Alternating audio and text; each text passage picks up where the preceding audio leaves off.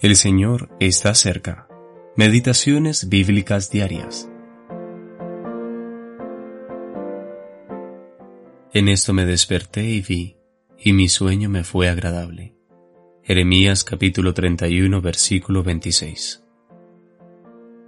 Sufrimiento y consolación.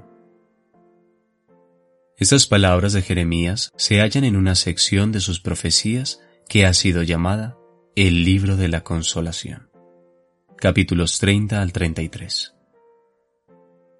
La mayor parte de las profecías de Jeremías a lo largo de sus 52 capítulos son muy oscuras, llenas de melancolía y premoniciones. Pero los capítulos 30 a 33 tienen un carácter completamente diferente. Jeremías recibe el mandato de escribir estas palabras de consolación profética que le fueron pronunciadas por el Señor. Capítulo 30, versículo 2.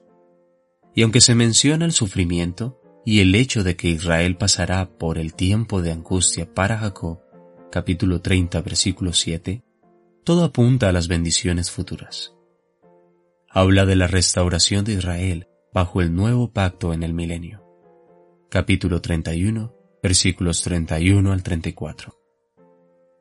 Dios le dijo a Jeremías que el tiempo del juicio culminaría, pero que primero debía realizar su trabajo correctivo, hasta que haya hecho y cumplido los pensamientos de su corazón, y que, en el fin de los días, lo entenderían.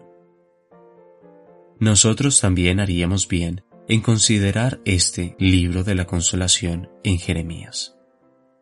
Muchos cristianos creen en lo que se denomina la teología del reemplazo, la cual enseña que Dios ha culminado sus tratos con Israel y que la Iglesia ha heredado su lugar en la tierra. Sin embargo, Dios dice otra cosa en su palabra.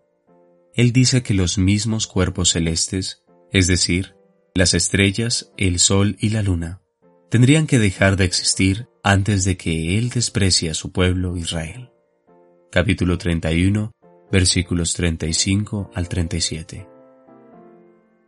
Los esfuerzos por espiritualizar estas profecías para aplicar a las iglesias, negando así su cumplimiento literal, es un error muy serio. Jeremías no la estaba pasando bien cuando recibió estas profecías. Estaba en prisión.